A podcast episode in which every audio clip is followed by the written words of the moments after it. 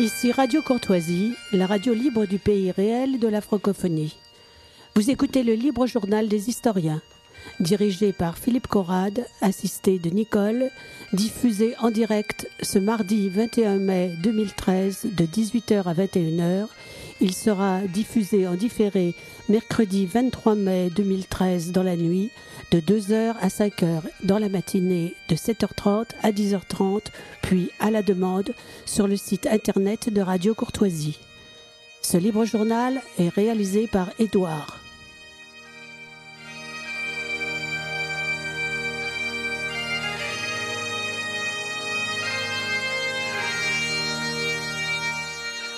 Chers auditeurs, ce, libre journal des historiens est un petit peu particulier ce soir puisque euh, nous avons une bien triste nouvelle à vous annoncer, euh, savoir la disparition de notre ami euh, Dominique Vénère euh, qui s'est donné la mort cet après-midi. Il participait depuis maintenant à peu près 18 ans à nos émissions, toujours présent, toujours fidèle. En parallèle, il menait le combat que l'on sait pour la défense de l'histoire, pour la défense de la mémoire à travers la, nouvelle revue d'histoire.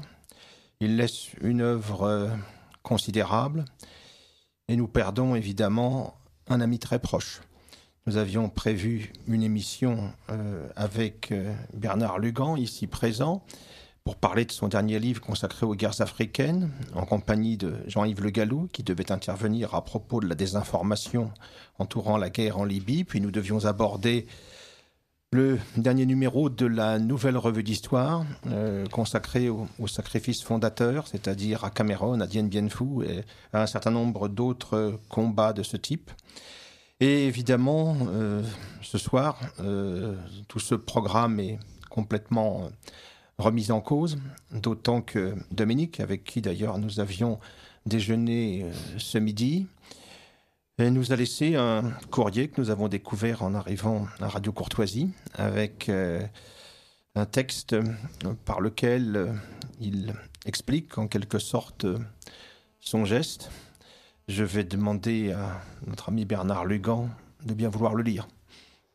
Oui, donc en arrivant à Radio Courtoisie tout à l'heure, je trouvais cette enveloppe qui m'était qui m'était destinée avec un mot personnel que je ne lirai pas bien sûr et me demandant euh, de lire euh, le texte dans lequel Dominique euh, explique la raison de sa mort volontaire. Alors nous sommes d'autant plus bouleversés que nous avons déjeuné avec lui à midi. Nous l'avons quitté à 2 heures de l'après-midi environ. Nous nous sommes dit à tout à l'heure, à 6 heures, à 6h30, Radio Courtoisie, et nous avons appris entre-temps euh, sa mort. Donc euh, c'est pour nous, euh, Philippe, Jean-Yves et moi, nous étions donc à midi encore avec lui, donc nous sommes, les auditeurs comprendront un peu notre, notre émotion. Alors je lis ce texte. Déclaration de Dominique Vénère, les raisons d'une mort volontaire. C'est Dominique Vénère qui parle. Je suis saint de corps et d'esprit, et suis comblé d'amour par ma femme et mes enfants.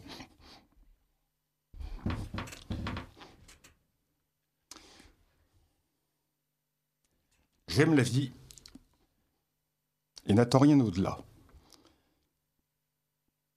Sinon la perpétuation de ma race et de mon esprit.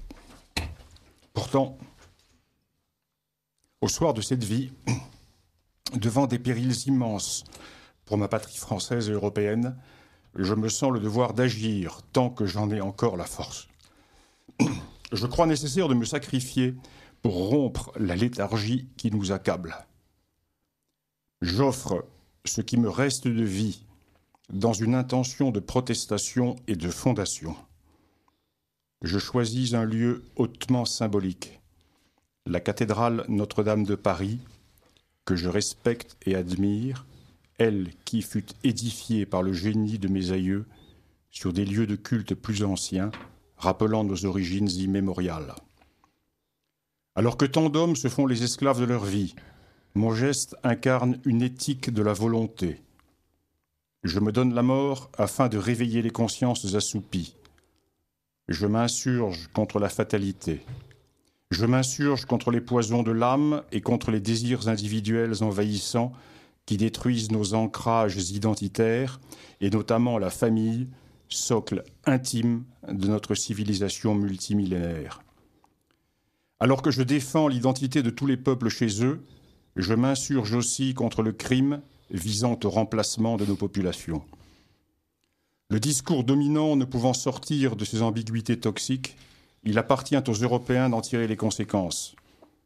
À défaut de posséder une religion identitaire à laquelle nous amarrer, nous avons en partage, depuis Homère, une mémoire propre, dépôt de toutes les valeurs sur lesquelles refonder notre future renaissance. Je demande pardon par avance à tous ceux que ma mort fera souffrir, et d'abord à ma femme, à mes enfants et petits-enfants, ainsi qu'à mes amis et fidèles. Mais une fois estompé le choc de la douleur, je ne doute pas que les uns et les autres comprendront le sens de mon geste et transcendront leur peine en fierté. Je souhaite que cela se concerte pour durer. Ils trouveront dans mes écrits récents la préfiguration et l'explication de mon geste. C'était Dominique Vénère qui parlait. Euh, Dominique nous a laissé un autre texte que Jean-Yves, euh, qui était avec nous également euh, ce midi, va nous lire maintenant. Oui, alors bah, comme Bernard, j'ai trouvé un courrier en arrivant à Radio Courtoisie avec un petit mot personnel, sa déclaration que Dominique vient de lire, et puis un texte qu'il a mis en ligne, je crois, sur son site ce matin, donc là, j'ai le texte écrit, je ne l'avais pas vu en ligne. Il n'est d'ailleurs plus en ligne puisque il a été désactivé, euh, je pense, par la, censure. Ça arrive parfois. Mais euh, nous allons pouvoir le, je vais pouvoir le lire et donc les auditeurs vont pouvoir l'entendre. C'est un texte plus politique. Euh, voilà, je lis le texte de Dominique Vénère. Les manifestants du 26 mai auront raison de crier leur impatience et leur colère. Une loi infâme, une fois votée, peut toujours être abrogée. Je viens d'écouter un commentateur algérien. De toute façon, dit-il, dans 15 ans, les islamistes seront au pouvoir en France et ils supprimeront cette loi. Non pour nous faire plaisir, on s'en doute, mais parce qu'elle est contraire à la charia, loi islamique. C'est bien le seul point commun, superficiellement, entre la tradition européenne qui respecte la femme et l'islam qui ne la respecte pas. Mais la prévision désinvolte de cet Algérien fait froid dans le dos. Ses conséquences seraient autrement géantes et catastrophiques que la détestable loi Taubira. En principe, une France tombée au pouvoir des islamistes fait partie des probabilités.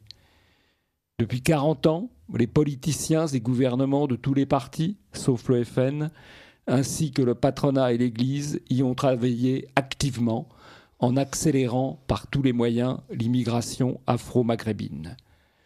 Depuis longtemps, de grands écrivains ont sonné l'alarme, à commencer par Jean Raspail dans son prophétique Camp des Saints, dont la nouvelle édition connaît des tirages records. Les manifestants du 26 mai ne peuvent ignorer cette réalité. Leur combat ne peut se limiter au refus du mariage gay. Le grand remplacement de population de la France et de l'Europe, dénoncé par l'écrivain Renaud Camus, est un péril autrement catastrophique pour l'avenir. Il ne suffira pas d'organiser de gentilles manifestations de rue pour l'empêcher. C'est à une véritable réforme intellectuelle et morale, comme disait Renan, qu'il faudrait d'abord procéder. Elle devrait permettre une reconquête de la mémoire identitaire française et européenne dont le besoin n'est pas encore nettement perçu. Il faudra certainement des gestes nouveaux, spectaculaires et symboliques pour ébranler les somnolences, secouer les consciences anesthésiées et réveiller la mémoire de nos origines. Je ne songe pas à des gestes de violence, sinon sous une forme sacrificielle nous entrons dans un temps où les paroles doivent être authentifiées par des actes, même si cela fait mal. Il faudrait nous souvenir aussi, comme l'a génialement formulé Heidegger, que l'essence de l'homme est dans son existence et non dans un autre monde et que c'est ici et maintenant que se joue notre destin jusqu'à la dernière seconde. Et cette seconde ultime a autant d'importance que le reste d'une vie. C'est pourquoi il faut être soi-même jusqu'au dernier instant, surtout au dernier instant. C'est en décidant soi-même, en voulant vraiment son destin, que l'on est vainqueur du néant, il n'y a pas d'échappatoire à cette exigence, puisque nous n'avons que cette vie dans laquelle il nous appartient d'être entièrement nous-mêmes ou de n'être rien. Voilà, donc c'est le dernier texte que Dominique Kilvener a mis en ligne sur son site, qui n'est plus sur son site, mais qui j'espère se retrouvera sur d'autres sites, et peut-être son site sera-t-il rétabli. En tout cas, voilà sans doute l'autre versant en quelque sorte de son testament. Voilà, un, testament euh, politique et, spirituel qui s'inscrit effectivement dans une euh, continuité. Euh, puisque Dominique Vénère fut un homme d'action et de réflexion pendant des décennies, un homme hostile à toute compromission, qui, avec un certain orgueil, avait eu recours aux forêts, pour reprendre la, formule célèbre de Junger, qu'il appréciait tant, pour justement penser son époque et en, s'appuyant justement sur l'histoire, euh, qui était devenue son, activité principale, penser ce que pouvait être euh, le devenir euh, d'une Europe dont on sait à quel point elle est aujourd'hui, elle est aujourd'hui malade. Je voudrais rapidement pour nos auditeurs rappeler ce que fut son, ce que fut son parcours. engagé volontaire à 18 ans, pour partir en Algérie en, 1954. Euh, il va en revenir en, 1956 après une expérience donc euh, de la guerre qui l'a profondément, profondément marqué. Là, il va être parmi les, animateurs les plus importants euh, du mouvement Jeune Nation, qui va combattre au cours des années suivantes pour la défense de, l'Algérie française, qui va donc être amené à s'opposer pour cette raison à la politique, euh, à la politique du général de Gaulle. Et malgré les dissolutions du mouvement, euh, plusieurs séjours en, prison, euh, Dominique Vénère va ne rien lâcher, comme disent aujourd'hui ceux d'une autre génération. Mais en même temps, cette, cette volonté de continuer la lutte va être chez lui accompagnée par une lucidité qui n'était pas la chose la plus répandue à l'époque euh, dans le camp de, l'Algérie française, traumatisé par la, perte de, ces provinces d'outre-Méditerranée. Et depuis sa prison, eh bien, il va jeter un, un regard euh, lucide sur la situation, faire un état des lieux. Tout cela résumé dans un texte fondateur intitulé euh, Pour une critique positive, euh, qui fut un peu pour le camp nationaliste ce qu'avait été le, que faire de Lénine pour le camp, pour le camp bolchevique euh, en son temps. Il s'agissait de montrer les limites des actions qui avaient été entreprises dans le contexte de la lutte pour l'Algérie française, il va constater d'ailleurs euh, ensuite euh, que ces limites demeurent, notamment après l'échec en 1965 de la campagne de Jean-Louis Tixier-Vignancourt. Il a lancé entre-temps, une fois sorti de prison, une revue nouvelle intitulée Europe Action et de la conjonction avec les jeunes étudiants de la Fédération des étudiants nationalistes, va se constituer euh, un groupe, un milieu, une mouvance euh, activiste euh, qui, évidemment, va connaître quelques déceptions en termes politiques, spécialement électoraux, mais dont les animateurs euh, vont ensuite euh, euh, donner naissance à d'autres entreprises. On en retrouvera, on retrouvera nombre d'entre eux dans ce que sera l'aventure de, la nouvelle droite, du groupement de recherche et d'études pour la civilisation européenne, le Grèce. Ils seront rejoints après le choc de 68 par une nouvelle génération militante qui prendra toute sa part également à ce combat. notre ami Jean-Yves Le Gallou euh, illustre tout à fait euh, ce, que fut, ce que fut cette époque. Pendant ce temps, euh, Dominique, lui, avait rompu quelque peu avec l'action politique. Il suivait tout cela très près, mais il s'était retiré un petit peu sur son Aventin, ou dans ses forêts plus précisément. dans sa maison de Roteuil, dans la forêt de Compiègne, plus tard dans la forêt de Lyons. Et il a entamé à ce moment-là une carrière d'écrivain et d'historien. Euh, avec un certain nombre euh, d'ouvrages qui vont remporter un immense succès. D'abord, ces livres euh, consacrés à l'histoire des armes, qui étaient des, histoires tout à fait originales et non plus de simples descriptions techniques comme ce qui prévalait jusque-là dans ce, dans ce domaine. Il va également se consacrer à l'histoire contemporaine avec quelques, quelques ouvrages majeurs. Je pense notamment au Balticum, l'histoire des corps francs de la Baltique, qui faisait écho quelques décennies plus tard à l'histoire de l'armée allemande de, Jacques-Benoît Méchain. Le Blanc Soleil des Vaincus, euh, avec une vision nouvelle, originale euh, de la guerre, euh, de la guerre de sécession. L'histoire de l'armée rouge, car il fut toujours euh, fasciné par la Russie, euh, certes pas la, la Russie euh, soviétique et les, les, bolcheviks que nous connaissons, mais la Russie en tant qu'espace historique et culturel homogène. Et il était d'ailleurs tout à fait surpris, fasciné et encouragé par les bouleversements intervenus euh, en Russie depuis la fin euh, du communisme, hein, en un temps où, la Russie aujourd'hui apparaît comme en situation de défendre un certain nombre de valeurs complètement oubliées en Occident et, spécialement en France. Il va être le directeur d'une collection qui va remporter un grand succès, qui s'appelle la collection, euh, la collection. Et puis euh, ensuite, on va le voir, il a participé à, à de nombreuses euh, revues d'histoire en tant que, journaliste historique, à Historia avec François-Xavier de Vivy. Nous avons euh, l'occasion de collaborer euh, dans le cadre d'Histoire Magazine dont je m'occupais au cours des années 1980.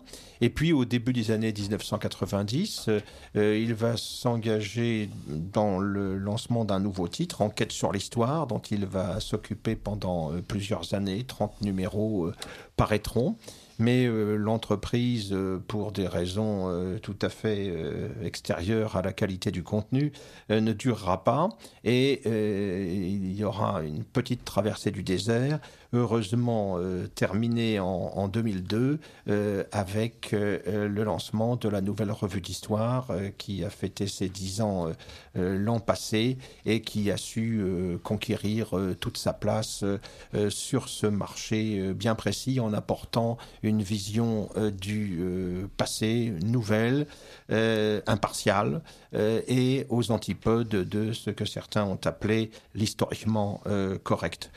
J'ai le grand honneur aujourd'hui, en même temps que la peine m'affecte de, la perte d'un ami, de prendre sa succession euh, à la direction de la nouvelle revue d'histoire et je ferai en sorte que cette entreprise euh, continue euh, dans l'esprit qu'il avait su qu'il avait su lui lui insuffler.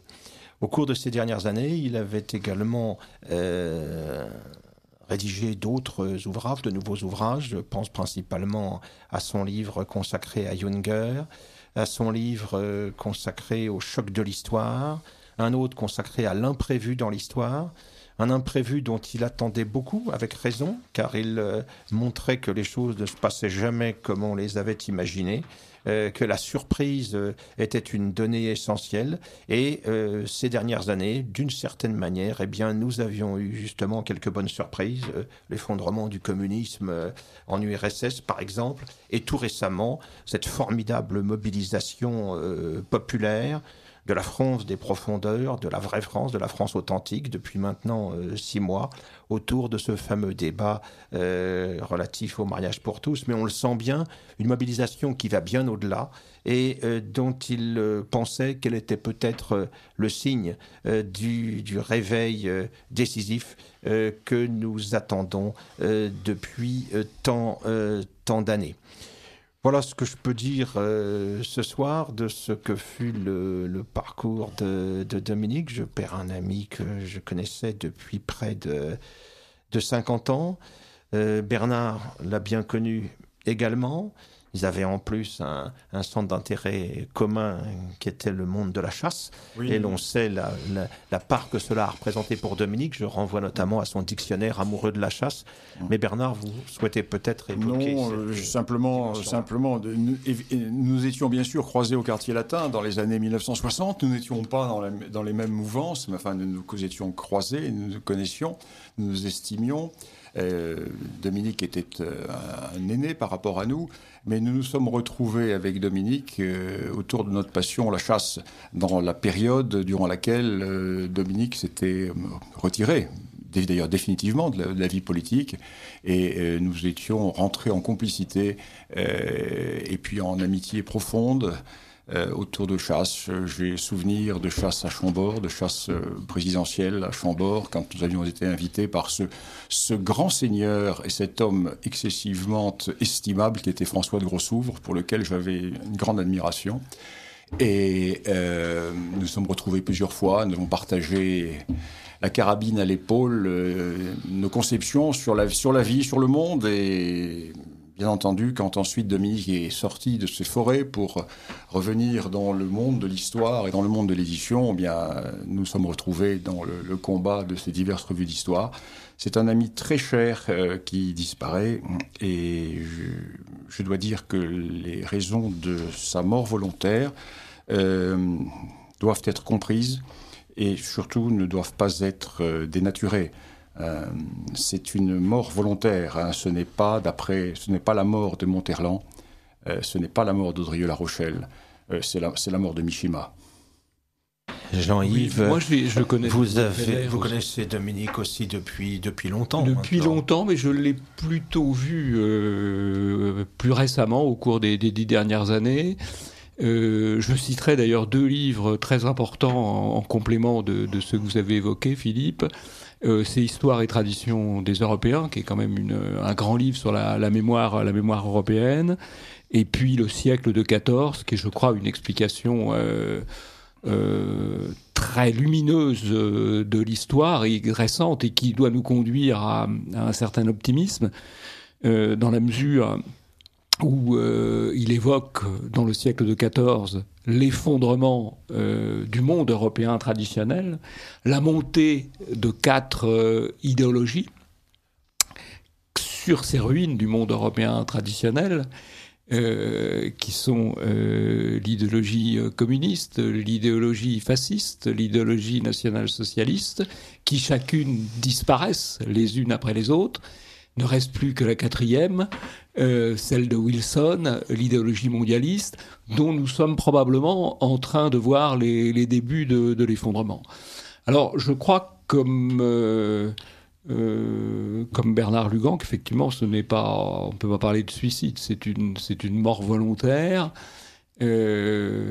qui vise à s'inscrire finalement, je crois, dans cette démarche euh, d'un monde nouveau qui, peut venir et qui viendra sans doute dans des, dans des bouleversements. Euh, euh, Dominique Vénère, en tout cas, était un homme qui, faisait face à, toutes les difficultés. je ferai une, comparaison avec un, un, autre, un autre écrivain qui, qui ne s'est pas donné la mort, qui est Barès qui a écrit euh, beaucoup de choses sur l'énergie, euh, sur, sur la nation.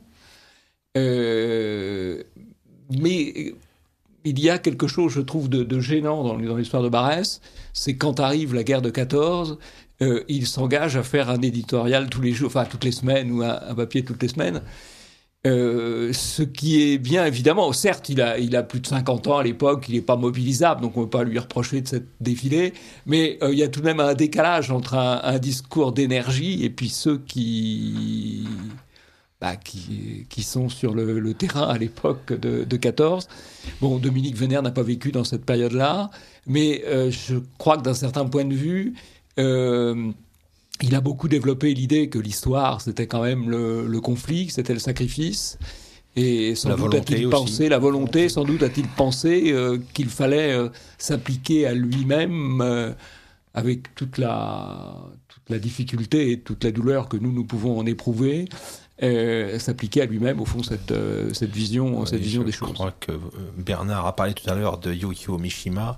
je crois que dans ce cas, on a aussi affaire à ce qu'on pourrait appeler un sacrifice héroïque, qui se veut un, un appel justement au réveil euh, qu'espérait euh, Dominique euh, de cette Europe dont il nous disait qu'elle était endormie, mais qu'elle gardait encore les, capacités, les possibilités d'un retour dans le monde difficile, voire chaotique qui s'annonce. Alors, je remercie Henri de Lesquin qui nous a qui nous a rejoint, qui a connu également qui a connu également Dominique et à qui euh, je voudrais demander ce que lui inspire euh, ces différents propos. Cher Philippe Conrad, euh, je connaissais moins bien Dominique Vénère que vous, mais je le connaissais quand même bien. Et il faut que les auditeurs de Radio Courtoisie comprennent à quel point cette émission est, exceptionnelle et incroyable. Dominique Vénère est mort cet après-midi, mardi 21 mai 2013. Il s'est donné la mort dans un lieu, exceptionnel, la cathédrale Notre-Dame de Paris. Et il l'a fait alors qu'il venait de rencontrer ces trois amis que vous étiez. Vous avez déjeuné avec lui. Aujourd'hui, mardi 21 mai 2013, vous, Philippe Conrad, vous, Bernard Lugan, vous, Jean-Yves Le Gallou. Et semble-t-il, rien ne vous laissait soupçonner la décision qu'il avait prise. Alors je pense à vous euh, qui étiez plus proche que lui et qui êtes évidemment bouleversé, mais je le suis aussi. Je le dis, j'ai bien connu Dominique Vénère. Alors, je l'avais croisé autrefois, mais seulement croisé. Et c'est surtout depuis que je suis à Radio Courtoisie, depuis 2003 patron d'émission, et surtout euh, président de la radio, patron de la radio depuis 2006, euh, que j'ai eu à le connaître, notamment lorsque Bernard Lugan, qui avait créé le livre Journal des historiens, a laissé sa succession à Philippe Conrad, qui avait comme euh, coadjuteur, si l'expression lui convient euh, post-mortem, euh, Dominique Vénère.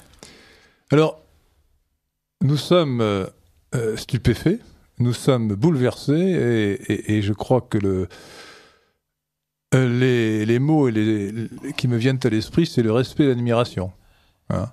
D'abord, beaucoup de respect pour l'acte qu'il a fait, euh, et l'admiration parce que euh, il a mis, euh, il a voulu que cet acte soit le point culminant de sa vie et soit un exemple en fait, non pas pour que les gens soient appelés à se donner la mort, mais un exemple pour que les gens comprennent ce que signifiait sa mort et en même temps par là même ce que signifiait sa vie. il est mort en héros. Je crois que vous avez cité Mishima, Bernard Lugan. Dominique Vénère était un héros, peut-être plus que Mishima d'ailleurs. Euh, euh, Mishima a peut-être été un héros quand il s'est fait euh, Harakiri, mais il avait eu une vie d'écrivain seulement. Et Dominique Vénère, vous avez rappelé sa vie brièvement, Philippe Conrad, mais il a toujours été courageux au-delà du courage. Je crois qu'il ne faut pas galvauder les mots, mais je crois que nous pouvons tous autour de cette table Hein, euh, être fier euh, d'avoir euh, connu, d'avoir été ami plus ou moins proche d'un homme qui était un héros et qui a laissé derrière lui une œuvre historique importante, non seulement par la qualité historiographique, mais par le message de volonté et de grandeur qu'elle transmettait. Dominique Vénère n'était pas chrétien, et je trouve très important, très, très beau en même temps qu'il ait choisi de mourir à Notre-Dame de Paris. Et il explique très bien dans le texte que vous avez lu, Bernard Lugan. Il n'est pas mort en chrétien, mais il, a montré qu'il avait le sens du sacrifice. Et le sens du sacré. Et le sens du sacré. Et il a donné sa vie, au fond, euh, bah, pour. Euh, non pas pour des idées, je, je trahirais sa pensée, je pense, en parlant d'idées, pour ça, la communauté à laquelle il appartenait, la communauté historique à laquelle il appartenait, la communauté historique de l'Europe à laquelle il appartenait, et, dont il était un représentant euh, remarquable. Et donc, euh, le destin de Dominique Vénère euh, doit nous appeler à la réflexion. Il a voulu, il s'est battu toute sa vie pour la cause à laquelle il croyait, qui est au fond, au-delà de la diversité de, des gens qui sont à Radio Courtoisie, c'est la, la, c'est la cause de Radio Courtoisie tout simplement. Euh, et je pense que les auditeurs comprennent la, gravité de ce que je dis, c'est-à-dire que ce n'est pas simplement parler dans un micro lorsqu'il venait à l'antenne et, lorsqu'il écrivait des articles dans la nouvelle revue d'histoire. Euh, les mots avaient un sens pour lui. Et je crois que quand quelqu'un se donne la mort, il avait connu avant l'épreuve, il s'était battu en Algérie, il avait été mis en prison et s'était battu dans l'OS pour la cause à laquelle il croyait, qui était à l'époque l'Algérie française. Lorsque quelqu'un donne sa vie de cette manière spectaculaire, il a voulu non seulement euh, il a voulu non seulement mourir, mais surtout il a voulu mourir pour quelque chose, non pas mourir euh, euh, bêtement comme font tellement de gens qui se tuent dans des accidents de voiture, ou même simplement qui se tuent, comme l'a très bien dit Bernard Lugan, pour éviter la souffrance à la fin de leur vie, comme Monterland. Non, c'est pas ça. Ce n'est pas ça. Il dit bien au début de son texte, je suis saint de corps et d'esprit. Donc il a choisi et il a saisi. Alors il a saisi une occasion en même temps ou double occasion. D'abord, ce n'est sûrement pas un hasard, mais une coïncidence. S'il a choisi d'abord de vous rencontrer. Peut-être que pour lui, c'était important que ses plus proches amis, ceux qui étaient en communauté de pensée et d'affection avec lui, eh bien, il les ait rencontrés juste avant de mourir. Et le jour de son émission de Radio Courtoisie. Alors évidemment, euh, d'une certaine manière, Philippe Conrad, il vous a joué un mauvais tour, puisque votre émission, évidemment, est complètement bouleversée. Mais je pense que vous ne vous en voudrez pas. Euh, il a voulu que c'est très symbolique. Il a voulu vraiment que, parce que c'était une chose que vous faisiez ensemble,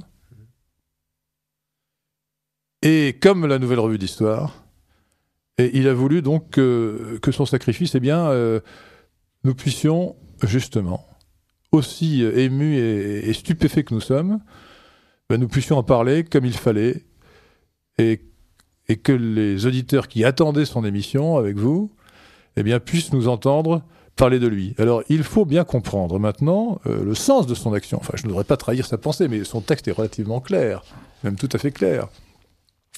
Et bien que je ne l'ai entendu qu'une fois, euh, je crois que le sens est clair. Il nous appelle, je crois qu'il donne un exemple, non pas un exemple, il ne nous incite pas à nous donner la mort, mais il nous, donne un exemple, il nous dit, écoutez, nous, chacun d'entre nous, là où nous sommes, euh, nous devons comprendre la gravité de la situation de notre patrie, de notre civilisation, qui est menacée de ce qu'il appelle le grand remplacement, ou de ce que Renaud Camus appelle le grand remplacement.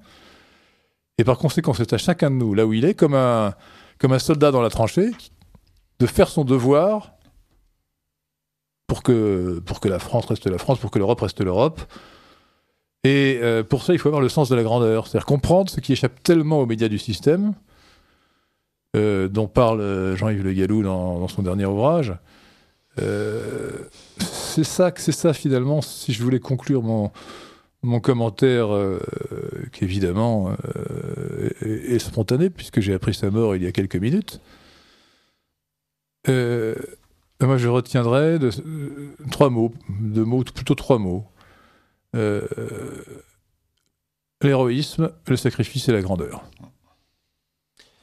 Euh, merci, merci Henri de, ces propos qui résument tout est, parfaitement, je crois, euh, ce qui vient, ce qui vient de se passer. Bon, je crois que oui, tout est dit. L'émotion des uns et des autres étant ce qu'elle est, je crois que évidemment nous n'allons pas faire notre émission ce soir, car je crois que Bernard Lugan a guère le cœur à ah, parler je euh, pas le cœur de l'Afrique pour cette fois. Non. Donc je peux dire euh, peut-être euh, ce qui va se passer maintenant? Oui. Donc évidemment, Philippe Conrad, le patron d'émission de ce libre journal des historiens, n'a pas pas à cœur et considère même que ce serait déplacé de faire une émission comme si de rien n'était. et je ne sais pas ce que ce qu'aurait voulu Dominique Vénère, mais je pense que de toute façon, euh, personne autour de cette table n'a envie de, de, faire une émission comme une autre. Le, moment est trop grave et appelle au recueillement. Donc, nous n'avons pas trouvé mieux euh, que de continuer cette émission jusqu'à jusqu'à 21h pour ceux qui écoutent en direct par de la musique de la musique classique. Et donc, nous avons choisi de diffuser, lorsque nous avons fini de parler, lorsque Philippe Conrad aura décidé de, d'arrêter notre évocation euh, de la mort euh, de notre ami Dominique Vénère, eh bien, nous allons euh, continuer en écoutant Le crépuscule des dieux de Richard Wagner, dirigé par Herbert von Karajan. je signale aussi à nos auditeurs la parution prochaine aux éditions Pierre-Guillaume de Roux dans les premiers jours de juin, je crois, d'un bréviaire du rebelle. qui est le dernier ouvrage, donc, qui sera publié à titre posthume de, de Dominique Vénère, le, bréviaire des Insoumis. Le bréviaire des Insoumis, pardon. Alors, Samouraï d'Occident, le bréviaire des Insoumis. Alors, j'espère beaucoup que ce livre sera disponible à la fête de la courtoisie euh, qui aura lieu à Paris euh, le dimanche 9 juin, euh, parce que Pierre-Dominique Deroux y sera, et donc il pourra, il pourra être là pour euh, dédicacé à la place de Dominique Vénère, peut-être, en tout cas pour euh, remettre euh, le livre, le dernier livre, le livre posthume de notre ami Dominique. Et nous reviendrons bien sûr sur ce livre lors de notre prochaine émission qui aura lieu le 18 juin. Dans quatre semaines.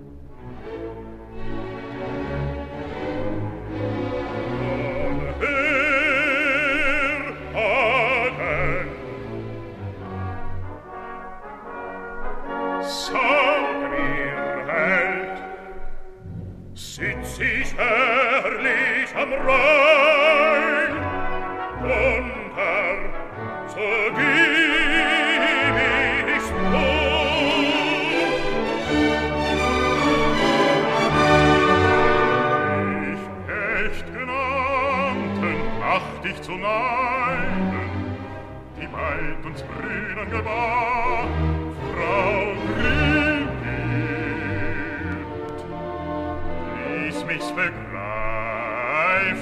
Dich neide ich, nicht neide ich du.